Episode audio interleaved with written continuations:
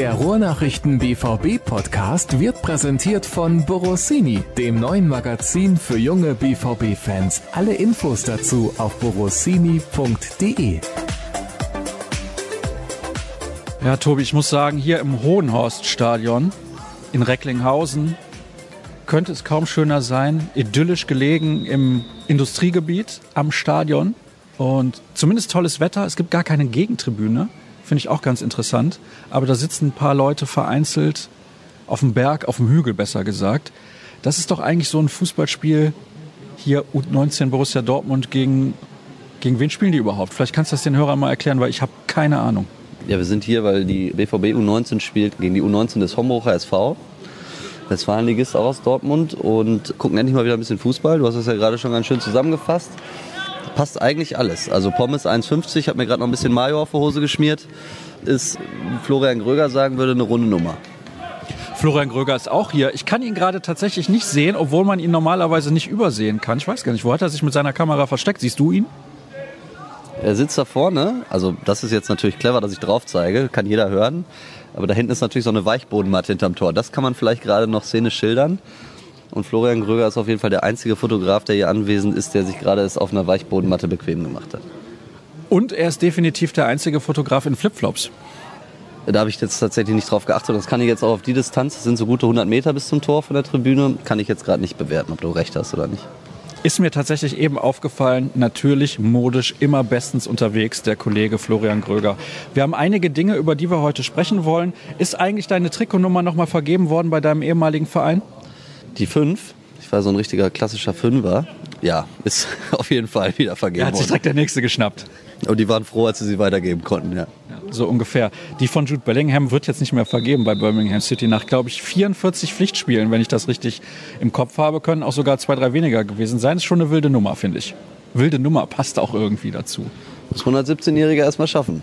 Ne? Also das ist schon so. Aber ja, ich habe, glaube ich, noch mehr gelesen. Ich glaube, das waren, das weiß ich bis heute, habe ich nicht irgendwie verifiziert. Aber es ging ja zumindest das Gerücht rum, dass es bei Timo Werner und RB Leipzig auch so ist. Aber ich weiß gar nicht, ob das stimmt oder ob das einfach nur irgendwie ein Scherz war, den ich dann irgendwie beim Postillon nicht verstanden habe. Ja, wilde Geschichte. Ich bin da generell nicht so ein Fan von. Also es gibt sicherlich Spieler, die das in ihrer Karriere verdient haben. Und ich bin wirklich gespannt auf Jude Bellingham. Aber ich glaube, das kann man mit 17 noch nicht rechtfertigen. Das liegt ja dann nicht an ihm, sondern da muss man dann tatsächlich die Entscheider des Vereins fragen. Die Acht von Michael Zorc könnte man in Dortmund beispielsweise nicht mehr vergeben. Das wäre natürlich so ein klassisches Beispiel, das einem jetzt, glaube ich, zumindest mit BVB-Bezug als erstes einfällt. Oder die 18 von Lars Ricken oder vielleicht die 17 von DD. Naja, aber äh, irgendwann hat man nicht mehr genug Nummern. 24 von Harry de Chevet hätte ich jetzt noch in den Hut geworfen. Aber so in der Region sollten wir dann schon fischen, denke ich. Hatte nicht Viktor Ikpeba auch die 24? Ja, das ist korrekt. Ja, dann wird die ja doppelt nicht mehr vergeben ab sofort. Okay, gut, hätten wir das auch geklärt.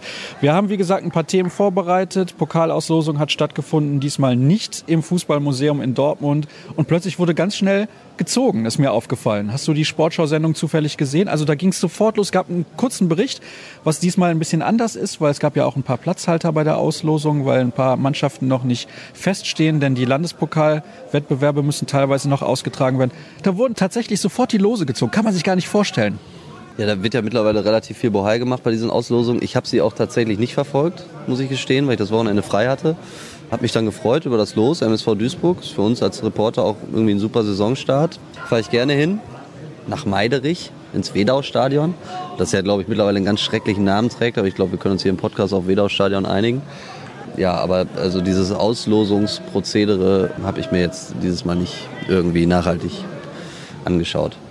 Also ich hatte ja auf eine Reise zum Beispiel nach Berlin gehofft oder so, aber du möchtest lieber dann nach Duisburg? Ich finde Duisburg super. Das ist doch ein richtig, also ist doch ein super Pokallos. Drittligist, du hast irgendwie direkt auch einen vernünftigen Pflichtspielcharakter.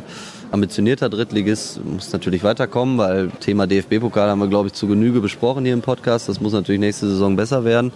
Ja, aber dann direkt so einen eben richtigen Pflichtspielauftakt zu haben, finde ich super. Und wenn es dann noch ums Eck ist, umso besser. Was natürlich riesen Wermutstropfen ist und bleibt, ist die Geschichte mit den Zuschauern. Das wäre natürlich ein klassisches Spiel. Ausverkaufte Hütte wäre richtig super. Die Zeiten sind leider so, wie sie sind. Ja, das ist wirklich schade und auch schade vor allem für den MSV Duisburg. Die freuen sich natürlich besonders über so ein Los wie Borussia Dortmund. Du hast es gerade gesagt, die Hütte wäre auf jeden glaub, Fall voll gewesen. Sich, die freuen sich gar nicht so. Also wenn ich den Kollegen Thorsten Lieberknecht richtig verstanden habe, hätte der mit relativ klarer Meinung lieber gegen einen anderen Gegner gespielt. Also ich glaube, dass wahrscheinlich Borussia Dortmund so das zweitschwerste Los ist für, für einen Club wie Duisburg. Dann auch ohne Zuschauer. Also da verstehe ich dann auch einen, einen Thorsten Lieberknecht, dass er sich nicht wirklich darüber freuen kann. Kurz zur sportlichen Einordnung. Ist ein unangenehmer Gegner in so einer ersten Runde. Ich habe es ja gerade gesagt, ambitionierter Drittligist. Aber, ja, also wir müssen ja nicht drüber reden, dass es das eine Pflichtaufgabe ist. Aber natürlich was, wo man jetzt zumindest so eine Stolpergefahr nicht nur reininterpretieren muss, sondern eben auch davon ausgehen kann, dass sie real ist. Das nächste Thema passt irgendwie dazu. Das Konzept der deutschen Fußballliga ist bekannt gegeben worden, was die Zuschauer angeht für die kommende Saison. Kein Alkohol in den Stadien, keine Stehplätze, keine Gästefans, An- und Abreise in bestimmten Timeslots, das ist ja auch eine ganz wilde Nummer, personalisierte Tickets und so weiter und so fort. Für alle, die es nicht mitbekommen haben, was kannst du den Hörern sagen? Was genau beinhaltet dieses Konzept und was findest du sinnvoll und wo hast du vielleicht die Befürchtung, dass das dauerhaft so weitergehen wird? Also ich glaube, sinnvoll ist das alles in dem Moment, wo man die Entscheidung trifft. Jetzt kommt ja gerade eine Stadiondurchsage. Ich weiß nicht, ob du das rausschneiden kannst. Ich kann es rausschneiden. Ich rede aber einfach drüber direkt ins Mikro. Gibt nämlich hier Spielerwechsel.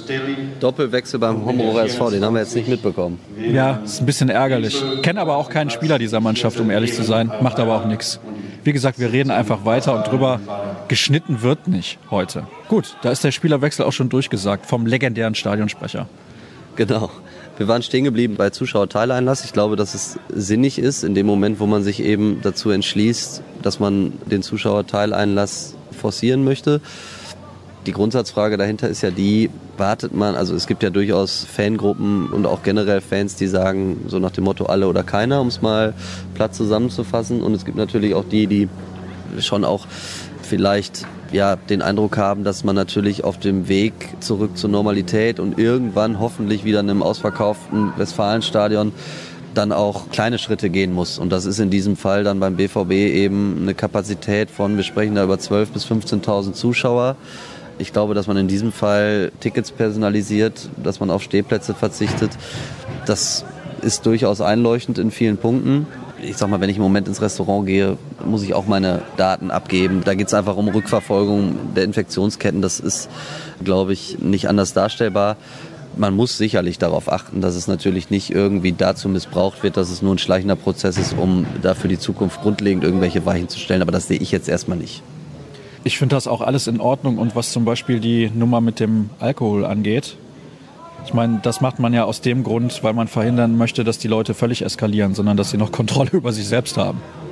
Ja, man kann jetzt so ein bisschen zugespitzt natürlich irgendwie sagen, dass eigentlich alles verboten ist, was vielleicht auch Spaß macht am Stadionbesuch. Da muss jetzt ganz, ganz sicher nicht zwangsläufig Alkohol dazugehören, aber dass man vielleicht ganz gerne auf der Tribüne ein Bierchen trinkt, ist ja erstmal nichts Verwerfliches. Ja, das Stadionerlebnis als solches wird, glaube ich, unterirdisch sein. Das ist einfach meine Befürchtung. Ich fand, haben wir ja hier an dieser Stelle auch besprochen, die Geisterspiele ganz schlimm. Es ist ein Übel, das man in Kauf nehmen muss. Ich bin mir gar nicht sicher, ob ein Stadion mit 12.000 oder 15.000 Zuschauern nicht am Ende sogar noch schlimmer ist als ein ganz leeres. Das ist aber jetzt tatsächlich was, was ich auch erst bewerten kann, wenn ich es dann das erste Mal erlebt habe. Aber ja, dass uns die, dass uns die Corona-Pandemie noch längere Zeit begleiten wird und entsprechend Einfluss nehmen wird auf die, die Rahmenbedingungen der Bundesliga, das steht außer Frage. Und insofern bleibt es ja dabei, dass man irgendwie das Beste daraus machen muss aus einer Situation, über die keiner glücklich ist. Ich glaube, diese Nummer mit der An- und Abreise, das wird relativ wild. Weil ganz ehrlich, also da müssen die Leute zu bestimmten Uhrzeiten an bestimmten Stellen im Stadion sein, damit das alles funktioniert. In Dortmund gibt es noch dieses kleine logistische Problem, dass es nicht an allen Seiten des Stadions Eingänge gibt. Also das ist für andere Vereine deutlich einfacher zu regeln was ja dann eben auch zu der relativ geringen Kapazität führt von 12.000 bis 15.000 Zuschauern, das bei einem Stadion, das ja bestuhlt immer noch auf 65.000 ausgelegt ist. Also da sind wir ja tatsächlich dann bei einer sehr, sehr kleinen Zuschauerzahl. Tor! Ja, tatsächlich ein Tor. Das heißt, gleich gibt es auch eine Durchsage, über die wir wieder drüber sprechen. Gar kein Problem.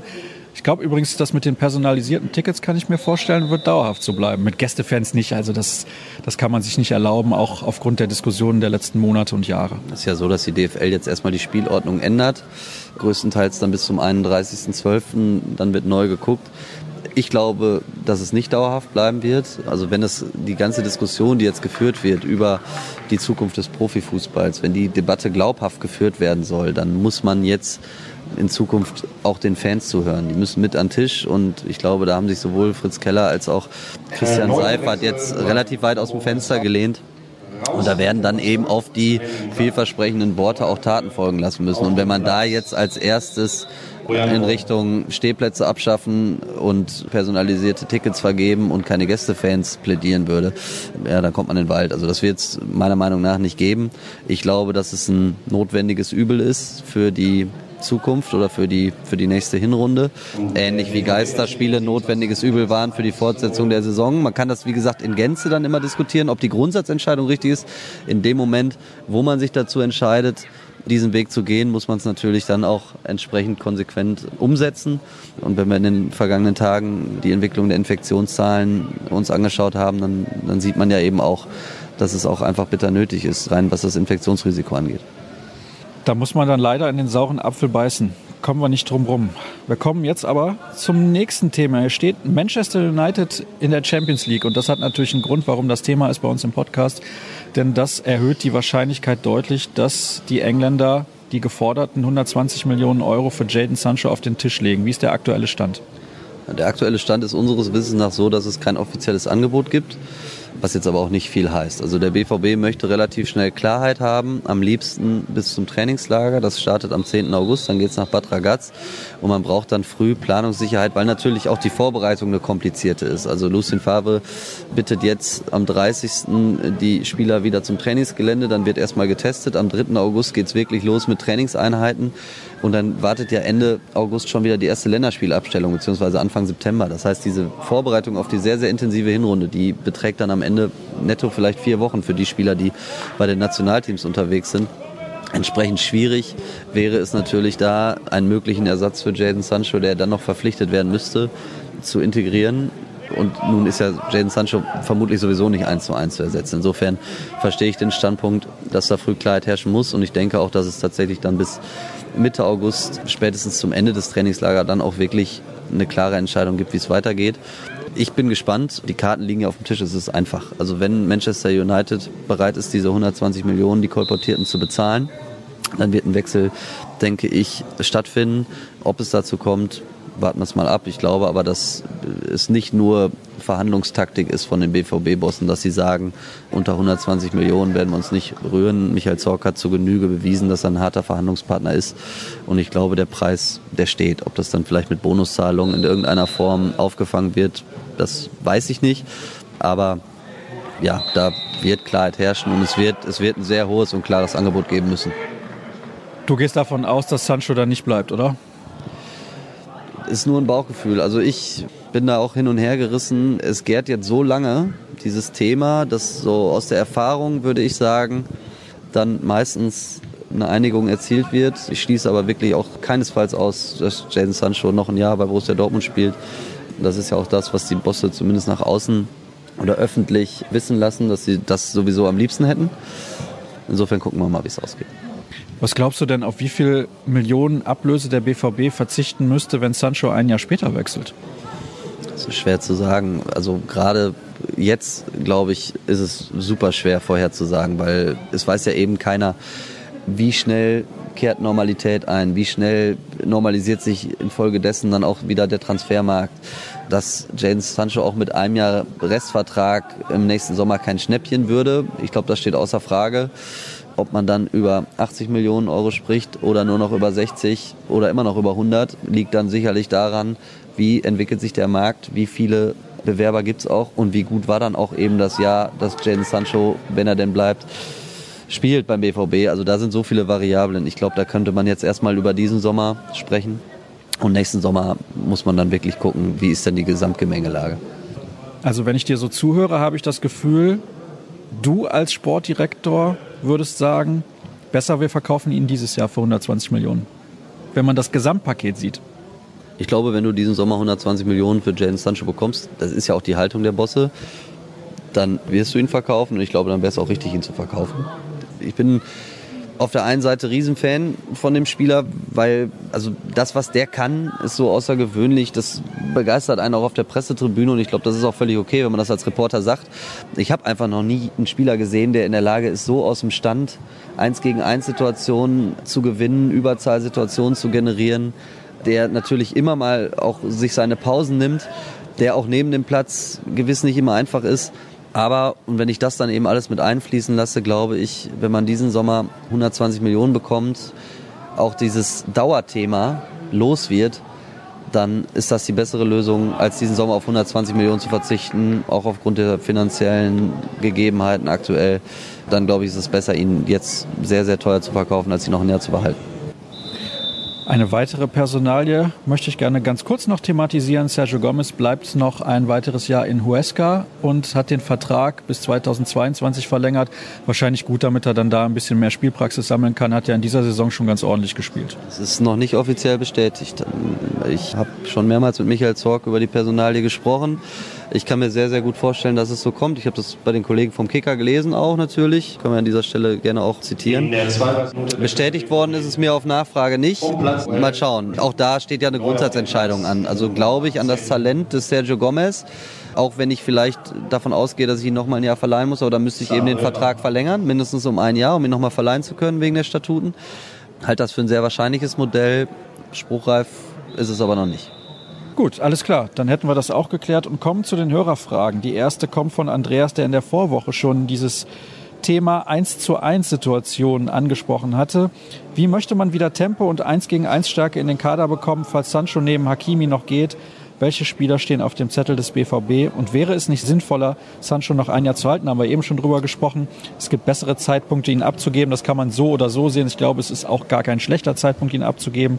Wie gesagt, da haben wir eben schon drüber gesprochen. Aber tatsächlich, diese 1 gegen 1 Stärke wird natürlich mit einem Abgang von Sancho nicht gerade besser bei Borussia Dortmund. Also du hast dann einfach weniger Optionen, zumal er ja auch Fähigkeiten hat, die kein anderer Spieler im Kader mitbringt. Ja, das muss dann vielleicht an dieser Stelle auch nochmal eben klargerückt werden. Also es ist ja auch kein Zufall, dass selbst in diesen Zeiten 120 Millionen auf dem Preisschild stehen. Also das spricht ja schon für die absolute Extraklasse, die natürlich da ist. Also das möchte ich hier überhaupt nicht in Abrede stellen.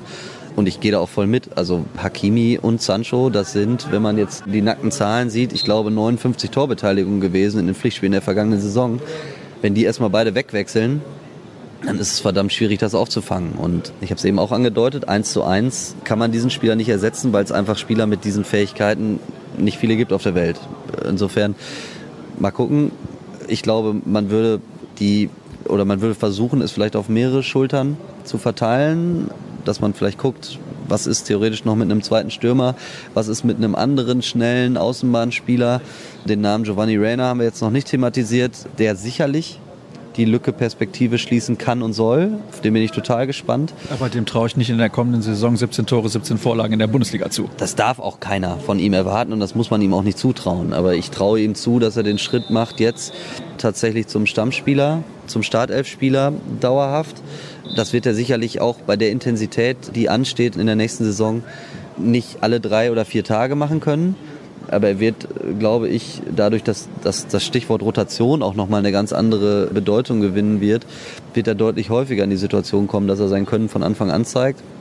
Und ich glaube, dass das auf jeden Fall auch ein ganz wichtiges Puzzleteil in den Planungen ist, wie man einen möglichen Sancho-Weggang auffangen könnte. Und da muss man mal gucken, wen man auf dem Transfermarkt noch ausbuddelt. Es gibt ja den einen oder anderen Namen, der kursiert. Fakt ist, Borussia Dortmund ist vorbereitet. Da ist sicherlich vieles in die Wege geleitet. Aber noch mal, Stand jetzt, gibt es nach unseren Informationen kein offizielles Angebot und solange es das nicht gibt, kann man natürlich auch nicht irgendwas an Ersatz verpflichten. Ein Name, der kursierte, ist Ferran Torres vom FC Valencia, aber da liest man, Manchester City möchte ihn gerne verpflichten und das könnte natürlich dann ein Problem werden. Genau. Und das deckt sich auch mit meinen Informationen. Also ich glaube, wir haben den Namen auch nie gespielt. Ich glaube nicht, dass er auf der Prioritätenliste ganz oben steht. Es ist auch schwer, jetzt über mögliche Namen zu diskutieren, weil es eben, also die Faktenlage gibt es einfach nicht her. Und da wird man, dann, wird man dann mal schauen müssen. Also mein Bauchgefühl ist, und ich glaube, das ist irgendwie das, worüber man gerade sprechen kann, dass es, dass es auch sinnig wäre, einen Sancho-Weggang nicht irgendwie mit einer Personalie aufzufangen, sondern dann vielleicht die Offensive generell nochmal ein bisschen flexibler aufzustellen. Stichwort noch ein zweiter richtiger Stürmer, Stichwort natürlich noch ein Außenbahnspieler mit Tempo und dann mal gucken, welche Namen da konkret gehandelt werden. Kann man mit Marco Reus für mehr als eine Halbserie planen? Ich würde es mir wünschen. Es ist aber jetzt gerade schwer zu beurteilen. Es gibt offenbar wieder kleinere Rückschläge. Diese Verletzung aus dem Februar zieht sich wirklich zäh wie Kaugummi. Das wird nicht richtig besser, diese Sehnenverletzung. Wie gesagt, jetzt ist nächste Woche dann so wirklich Trainingsauftakt. Ich glaube, dass er nicht von Anfang an voll belastbar sein wird. Und das ist dann tatsächlich ein Rückschlag, der, der schlägt schon richtig ins Kontor. Zu wie viel es dann reicht, vermag ich tatsächlich nicht seriös zu beantworten. Es ist schwierig. Natürlich kann man mehr als eine Halbserie mit ihm planen, aber die Grundvoraussetzung ist, dass er fit ist. Und das weiß ja keiner so richtig im Moment verbietet Lucien Favre seinen Spielern in riskante Situationen zu gehen. Es wird in aussichtsreichen 1 gegen 1 Situationen oft nochmal nach hinten gespielt. Sancho könnte in viel mehr Dribblings gehen. Dazu werden oft Angriffe abgebrochen, die man mit einem riskanten Pass zu Ende spielen könnte. Dazu kann ich vielleicht ein bisschen vorab was sagen. Wenn du natürlich riskante Pässe spielst, dann sinkt auch die Passquote und auch die Möglichkeit, mal in Konter zu laufen. Und Favre ist da ja eher der vorsichtige Typ, das wissen wir mittlerweile. Ja, es geht ihm um Balance. Ne? Und das ist natürlich, also es gibt kein Verbot, um die Frage klar zu beantworten. Natürlich nicht. Ne? Auch Lucien Favre ist, wenn man mit ihm über Fußball spricht, mit Sicherheit jemand, der, wenn man Angriffe schnell zu Ende spielen kann, auch sagt, lass uns den Angriff schnell zu Ende spielen. Ich glaube, jeder, der selber Fußball gespielt hat, der weiß auch, dass es eben auch Entscheidungsfindungen gibt in Bruchteilen von Sekunden. Und ich habe eben die Chance, wähle ich die sichere Variante, wähle ich die Risikovariante, am Ende muss die Mischung stimmen. Dass natürlich der Fußball, den Lucien Favre predigt, mitunter nach Sicherheitsfußball aussieht und vielleicht dann auch mal ein bisschen weniger spektakulär daherkommt. Da gibt es sicherlich andere Spielphilosophien bei anderen Trainern.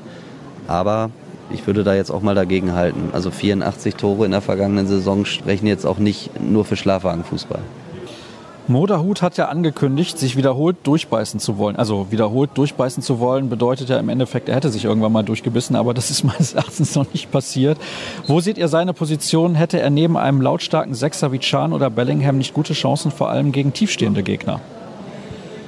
Ich glaube, dass Moderhuts Situation sich sehr, sehr verkompliziert hat, spätestens seit dem Transfer von Jude Bellingham, weil Jude Bellingham nicht der lautstarke Sechser ist sondern der Achter, das heißt dann heute eben Achter oder Box-to-Box-Spieler. Also der ist sicherlich eben eigentlich das oder er verkörpert das, was Mahmoud Dahoud vielleicht beim BVB mal so ein bisschen werden sollte. Der offensivere Spieler im zentralen Mittelfeld. Und ich glaube, dass es, dass es sehr schwer wird, jetzt im dann schon vierten Jahr tatsächlich den Durchbruch wirklich zu schaffen. Er hatte eine kurze, gute Phase nach der Wiederaufnahme des Spielbetriebs. Lag allerdings, wenn man ganz ehrlich ist, natürlich auch daran, dass sowohl Emre Can als auch Axel Witzel ausgefallen sind und Thomas Delaney und Mahmoud Dahoud dann so ein bisschen in die Bresche springen mussten. Bin gespannt, wie sich die Personalie entwickelt. Der BVB wäre sicherlich gesprächsbereit, wenn es Interessenten gäbe. Die Wahrheit ist aber natürlich auch, dass Mahmoud Dahoud einen sehr, sehr gut dotierten Vertrag damals unterschrieben hat bei Borussia Dortmund. Der hat noch eine Gültigkeit bis 2022. Und ich glaube, den Interessenten, der dann sowohl für die Ablöse als auch für das Gehalt in Frage käme, den müsste man erstmal finden. Eine Leihe könnte dann noch ein Modell werden. Das Transferfenster ist bis 5. Oktober offen. Ich glaube, man sollte mal warten, aber ich sehe die Perspektiven, die rein sportlichen Perspektiven von Mahmoud Dahoud in der kommenden Saison als sehr, sehr schwierig an.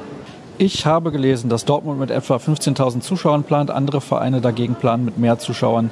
Liegt das an der veralteten Verkehrsinfrastruktur? Das haben wir eben schon ein bisschen angerissen. Aber die andere Frage möchte ich gerne noch mit reinnehmen. Ist es fair, dass jedes Bundesland da sein eigenes Süppchen kocht? Naja, so ist das halt in Deutschland. Können wir jetzt auch nicht ändern. Ja, Föderalismus ist jetzt, glaube ich, ein sendungssprengendes Thema und jetzt auch nicht unbedingt unser Beritt, meiner zumindest nicht. Ich weiß nicht, wie gut du da aufgestellt bist. Ja, ich kenne alle Bundesländer und alle Hauptstädte. Das ist ja schon mal was. Auf jeden Fall gab es ja jetzt, also wir zeichnen ja jetzt am Mittwochvormittag auf und es gab ja am Dienstag eben auch eine lange, sehr, sehr lange Pressemitteilung der DFL, die ja schon um eine gewisse Einheitlichkeit bemüht ist. Stichwort keine Gästefans, Stichwort kein Alkohol, Stichwort keine Stehplätze, Stichwort personalisierte Tickets, das haben wir eben umrissen. Insofern denke ich schon, dass es ein Wahnsinn wäre, wenn jetzt zum Beispiel Union Berlin, so wie sie es ja anstreben, in einem ausverkauften Stadion spielen und Borussia Dortmund spielt zu Hause vor 12.000. Also das würde, glaube ich, dann am Ende auch ein, ein, Bild werfen auf die Bundesliga, auf den Profifußball in Deutschland, das ja sowieso gerade schon sehr, sehr heiß und innig diskutiert wird. Da sollten sich die Clubs durchaus insofern irgendwie auf einen kleinen gemeinsamen Nenner einigen, dass man da ein halbwegs einheitliches Erscheinungsbild abgibt, halte ich für, für ganz, ganz wichtig.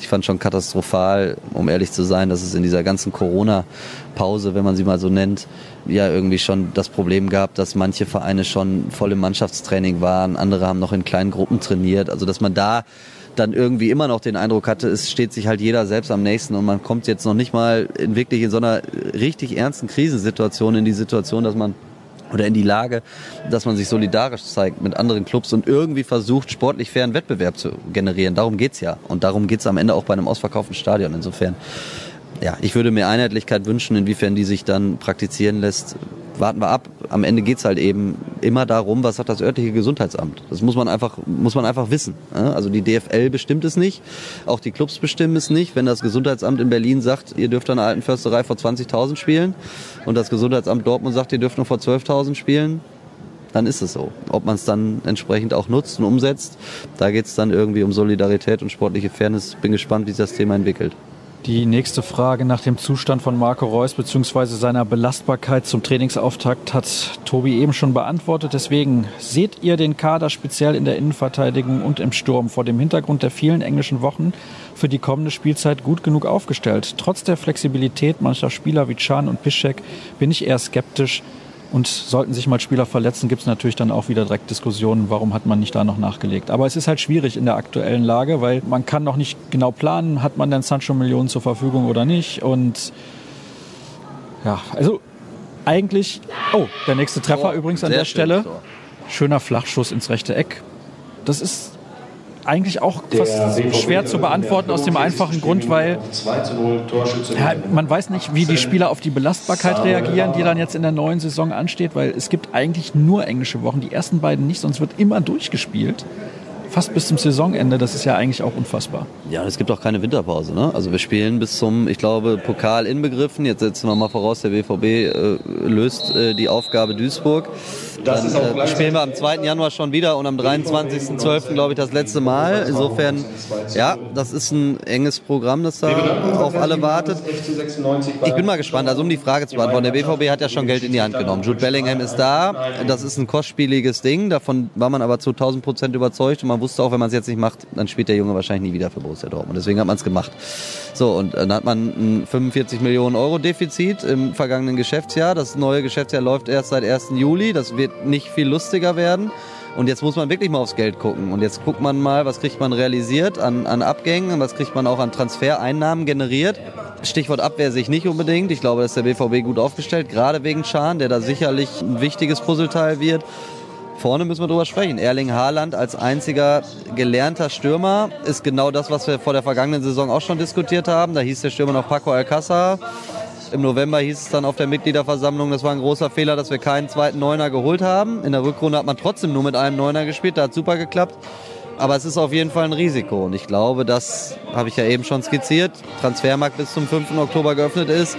Und wenn da noch irgendwo eine Tür aufgeht, eine günstige Lösung für ganz vorne zu finden, dann wird man sie sicherlich diskutieren. Aber es geht jetzt tatsächlich auch erstmal ums Geld verdienen. Bevor wir übrigens Probleme mit der GEMA bekommen, brechen wir hier kurz ab. Wir machen aber gleich weiter, also bleibt dran und dann ist Tobi wieder bei mir am Mikrofon. Es hat ein paar Minuten gedauert, aber hier sind wir wieder. Weiter geht's mit dem BVB-Podcast der Ruhrnachrichten. Also für euch hat es natürlich nur wenige Sekunden gedauert. Eben lief die Musik. Jetzt fährt der Rasenmäher über einen Rasen, der eigentlich eh in einem katastrophalen Zustand ist. Tobi, müsste man auch nicht mähen. Ja, oder vorm Spiel wäre eine Option gewesen. Ne? Also ein bisschen Wasser und ein bisschen Rasenmähen vorm Spiel wäre jetzt nicht schlecht gewesen. Ich habe jetzt gerade noch mit Mike Thulberg gesprochen, dem U19-Trainer, ein nettes Gespräch gehabt und der hat auch gesagt, er will jetzt vom Platz nichts hören, aber der hat auch kurz die Augenbraue hochgezogen, als der Kollege mit dem Rasenmäher dann nach dem Spielbetrieb die Arbeit aufgenommen hat. Wir haben noch ein paar wenige Hörerfragen und zwar die nächste. Marcel Schmelzer ist dann doch nach noch schönen Kurzeinsätzen zum Saisonende nun monatelang mit einer Operation raus. Ich gehe davon aus, dass er vom Verein mit allen Möglichkeiten unterstützt wird. Na, es wäre auch schade, wenn nicht. Glaubt ihr, dass er danach noch einmal für Schwarz-Gelb angreift? Ja, also ich glaube, wer Marcel Schmelzer kennt oder die Karriere verfolgt hat, der weiß, dass er das auf jeden Fall tun wird. Also natürlich verrät man kein Geheimnis, wenn man sagt, dass Marcel Schmelzers Zeit beim BVB, also zumindest die als aktiver Spieler, sich allmählich dem Ende entgegenneigt. Aber dass natürlich gerade so ein Spieler oder auch Lukas Piszek fällt mir direkt ein, dass die natürlich dann am Ende der nächsten Saison einen sauberen und einen schönen und auch vor allen Dingen den verdienten Abschied bekommen sollen. Das steht ja außer Frage und insofern glaube ich, dass alleine das Antrieb genug ist. Und also ich habe sowieso ja so das Gefühl, dass Marcel Schmelzer einfach ein unheimlich guter Mannschaftsspieler ist, der, und das hört man ja auch in jedem Gespräch mit den Verantwortlichen, auch, auch immer noch unheimlich wichtig ist für die Mannschaft. Auch wenn natürlich der sportliche Wert auf dem Platz jetzt in den vergangenen Spielzeiten, gerade unter Lucien Favre, dann doch sehr gelitten hat. Aber nichtsdestotrotz, also der wird jetzt sicherlich nicht den Kopf in den Sand stecken und sagen, jetzt klingt meine Karriere so aus. Man muss jetzt natürlich einfach für ihn hoffen, dass diese Knieverletzung, die ja so genau nie kommuniziert oder diagnostiziert worden ist, zumindest nicht nach außen, nicht so schwerwiegend ist, dass es elendig lange dauert, aber zumindest die offizielle Sprachregelung des BVB ist ja, dass sie noch mit einem Wiedereinsatz in diesem Jahr rechnen oder darauf hoffen, so dass ich schon glaube, dass das dann in der Rückrunde Marcel Schmelzer nochmal alles dranlegen wird, um, um wieder vielleicht noch die eine oder andere Minute zu bekommen. Wie denkt ihr, wird sich der Transfermarkt entwickeln, wenn sich die Corona-Situation durch einen eventuellen Impfstoff wieder beruhigt? Wird der Markt sich wieder normalisieren auf den Stand des Sommers 2019 oder werden die Summen dauerhaft niedriger? Wir haben es ja eben so ein bisschen umrissen, wie vage das alles ist. Also es ist ja einfach, finde ich, unheimlich schwer zu prognostizieren, weil man natürlich auch nicht jetzt schon abschätzen kann, wie groß ist denn der wirtschaftliche Schaden am Ende für die Clubs. Also wenn es einer wüsste, wann Corona vorbei ist, dann würde es ja die Planung deutlich erleichtern. Es würde auch das, das Bewerten für uns Journalisten am Ende deutlich leichter machen. Ne? Stichwort eben, wie teuer ist ein Sancho nächsten Sommer, wenn er bleibt. Deswegen ist es alles echt spekulativ und schwer zu beantworten, glaube ich. Wünschenswert wäre es, ich glaube, den Standpunkt kann man easy vertreten, dass zumindest Vernunft einkehrt. Es ist ja nicht so, dass in der Bundesliga nur unvernünftig gewirtschaftet wurde. Der Eindruck entsteht so ein bisschen, das ist falsch. Aber bei gewissen Clubs ist es sicherlich ziemlich kunterbunt zugegangen. Und da hoffe ich schon, dass da eine Form oder eine Art der Vernunft einkehrt, so dass man ja diese Schreckensmeldungen, die es jetzt in kürzester Zeit gab, nach Ausbruch der Corona-Pandemie, vielleicht in Zukunft dann nicht so schnell geben wird und dass es da alles ein bisschen nachhaltiger zugeht. Das wäre was, was dem Fußball nur gut tun könnte. Da bin ich zumindest der festen Überzeugung. Ich weiß nicht, hast du auf meinen Zettel geguckt und die nächste Frage gelesen? Da war so eine Andeutung drin von dir in deiner letzten Antwort. Hat vielleicht nichts mit Borussia Dortmund, sondern mit seinem größten Rivalen zu tun. Aber was haltet ihr davon, dass der Steuerzahler jetzt für S04 bürgen muss, der schon weit vor Corona mehr als nur schlecht gewirtschaftet hat? Ja, also jetzt sind ja nun generell, da bewegen wir uns jetzt auch auf so einem Gebiet, wo ich auch zugeben muss, dass ich kein Experte bin. Ich kann jetzt echt nur meine eigene Meinung sagen. Ich glaube, dass generell Bürgschaften für Fußballvereine jetzt gar nicht so eine spektakuläre Nachricht sind. Also da geht es natürlich gerade darum, wenn große Bauprojekte angestoßen werden, sei es eben die Felddienstarena auf Schalke, sei es aber auch ein, damals ein Westfalenstadion in Dortmund, ist jetzt nicht so, dass der BVB noch nie Bürgschaften erhalten hat vom Land NRW. Wenn es jetzt allerdings tatsächlich im Endeffekt darum geht, den sportlichen Betrieb oder den Spielbetrieb zu sichern, dann wirkt das erstmal relativ absurd. Also ich gehe jetzt einfach mal davon aus in meiner positiven Grundhaltung, dass es wirklich nur, nur eine Absicherung ist und dass am Ende natürlich nicht der Steuerzahler irgendwie Gehälter oder Spielergehälter auf Schalke gegenfinanziert. Das kann sicherlich nicht der Weg sein. Ja, aber ich glaube, es ist auch trotzdem, ich weiß, dass es natürlich aufgrund der Rivalität und so, aber ich weiß, ich glaube auch nicht, dass es, dass es angebracht ist, dass BVB-Fans da mit zu viel Helme und zu viel Sport zu Werke gehen, denn also so lange ist das alles in Dortmund noch nicht her, dass finanziell auch alles in Scherben lag. Insofern einen kritischen Blick rüber zum Ruhrgebietsnachbarn ist natürlich erlaubt, ist für jeden erlaubt, aber Helm und Sport ist jetzt vielleicht auch nicht so das richtige Werkzeug gerade. Wie sieht es bei euch bei den Ruhrnachrichten in der Redaktion aus? Würdet ihr euch als richtige BVB-Fans oder eher als neutrale Reporter bezeichnen? Wie würdet ihr so eure Verbindung zum BVB sehen? Neutral, professionell oder Fans? Also ich bin definitiv kein BVB-Fan. Finde nicht, dass es sich verbietet, in der Theorie BVB-Fan zu sein und gleichzeitig auch Reporter zu sein. Bei mir ist es nicht der Fall. Insofern glaube ich schon, dass wir versuchen, mit maximaler Objektivität und auch maximaler Professionalität zu Werke zu gehen. Natürlich versucht man nah dran zu sein, aber eben auch nicht mittendrin. Also die journalistische Distanz, die muss immer gewahrt bleiben. Das macht einem aber ja der Club auch mittlerweile sehr, sehr einfach. Also die Zeiten aus den 90ern, dass man irgendwie mit Spielern Bierchen trinken geht und so, oder aus den 80ern, die gibt es ja auch de facto nicht mehr. Insofern sorgen die Clubs schon per se durch ihre Kommunikationsabteilung, finde ich, für die nötige Distanz. Ja, ich glaube, objektiv professionell ist immer die Wunschvorstellung. Natürlich erwischt man sich dabei, dass man jetzt vielleicht einen Spieler sympathischer findet als einen anderen. Aber am Ende hat es in der Bewertung und in der Berichterstattung nichts zu suchen. Und wenn jetzt ein Spieler eine schlechte Leistung bringt, den ich vielleicht sympathischer finde als ein Spieler, den ich unsympathischer finde, dann ist ja so die Einzelkritik vielleicht das beste Beispiel. Dann spielt das am Ende bei der, bei der Bewertung des Spielers oder bei der Bewertung der Leistung keine Rolle. Du bist ja, glaube ich, Fan der SG Sonnenhof Groß Asbach, weil du die Musik von Andrea Berg so magst. Einer meiner absoluten Lieblingsvereine. Nee, nee, also ich werde hier an dieser Stelle gewiss nicht preisgeben, für welchen Club mein Fußballherz privat schlägt. Preußen Münster ist es nicht, obwohl ich daherkomme. Ist auch nicht Schalke. Und es ist auch nicht Schalke 04, das, das sollte ich vielleicht sogar sagen an dieser Stelle. Aber alles Weitere behalte ich für mich. Ich glaube, das ist ein faires Betriebsgeheimnis. Letzte Hörerfrage. Kannst du dir Michael Zock jemals bei einem anderen Verein in irgendeiner Funktion vorstellen? Klares Nein. Also haben wir ja letztens dann im Zuge der Vertragsverlängerung hier auch drüber gesprochen. Über 40 Jahre im Verein, Dortmunder Urgestein, BVB Urgestein. Also das wird es nicht geben. Da bin ich aber auch 1000 Prozent von überzeugt. Ich bin auch gespannt, wie er dann irgendwann den Ruhestand genießen wird oder vielleicht auch genießen kann. Das ist ja dann schon irgendwie ein besonderer Einschnitt, denke ich, wenn man so lange für einen Verein gearbeitet hat. Müsste man ihn aber wahrscheinlich besser selber fragen. Aber dass er bei einem anderen Verein nochmal arbeitet, das kann ich mir beim besten Willen nicht vorstellen. Der Kollege Marvin Hoffmann aus unserer Redaktion würde gerne noch wissen, was ist eigentlich mit deiner Einweihungsfeier? Du hast jetzt irgendwie einen Garten und eine Laube. Ich habe die Corona-Krise genutzt, weil man ja auch. Mal schön investiert. Ja, sagen wir es mal so, das ganze Geld, das für Sommerurlaube eingeplant war, also ich bin diesen Sommer nicht verreist, bin ich jetzt nicht übermäßig stolz drauf. Ich hatte allerdings auch tatsächlich zwei Spanienreisen gebucht, die habe ich mir dann aber doch lieber storniert und insofern habe ich das Geld, das da Gott sei Dank schon zurückgekommen ist, genutzt, um mein Gartenhäuschen zu meinem Büro umzubauen. Und ich weiß jetzt nicht, ob ich, ob ich Bock habe, in meinem Homeoffice, so heißt das ja heutzutage, euch Berserker da direkt irgendwie mit einer Einweihungsparty durchzuschicken. Aber ich mache mir noch mal grundlegende Gedanken darüber. Kannst du gerne noch mal drauf zurückkommen. Entschuldige, Tobi, aber man grillt vor dem Gartenhaus, nicht im Gartenhaus. Ja gut, aber das schließt ja nicht aus, dass der eine oder andere dran irgendwie mit so einer Bratwurst in der Hand erstmal, oh, guck mal das Büro, das sieht ja super aus ja, da, also dafür steckt zu viel Liebe drin. Ich habe das erste Mal in meinem Leben selber einen Holzdielenboden verlegt und ich weiß nicht, ob ich dich und Marvin Hoffmann als erstes drüber trampeln lassen will. Wenn da ein Kandidat für in der Redaktion mit dabei ist, der sowas kaputt machen könnte, dann natürlich Dirk Krampe. Das hast du jetzt gesagt. So oder so, also ich muss mir das nochmal sehr, sehr gut durch den Kopf gehen lassen. Nicht, weil ich euch nicht zum Grillen einladen will, aber... Es hört sich ein bisschen so an. Ja, das, das Büro, das ist gerade noch so ein bisschen wie so ein, weiß ich nicht, wenn man irgendwas neu hat, was einem ganz lieb und teuer ist, dann schickt man ja nicht direkt die Chaoten durch.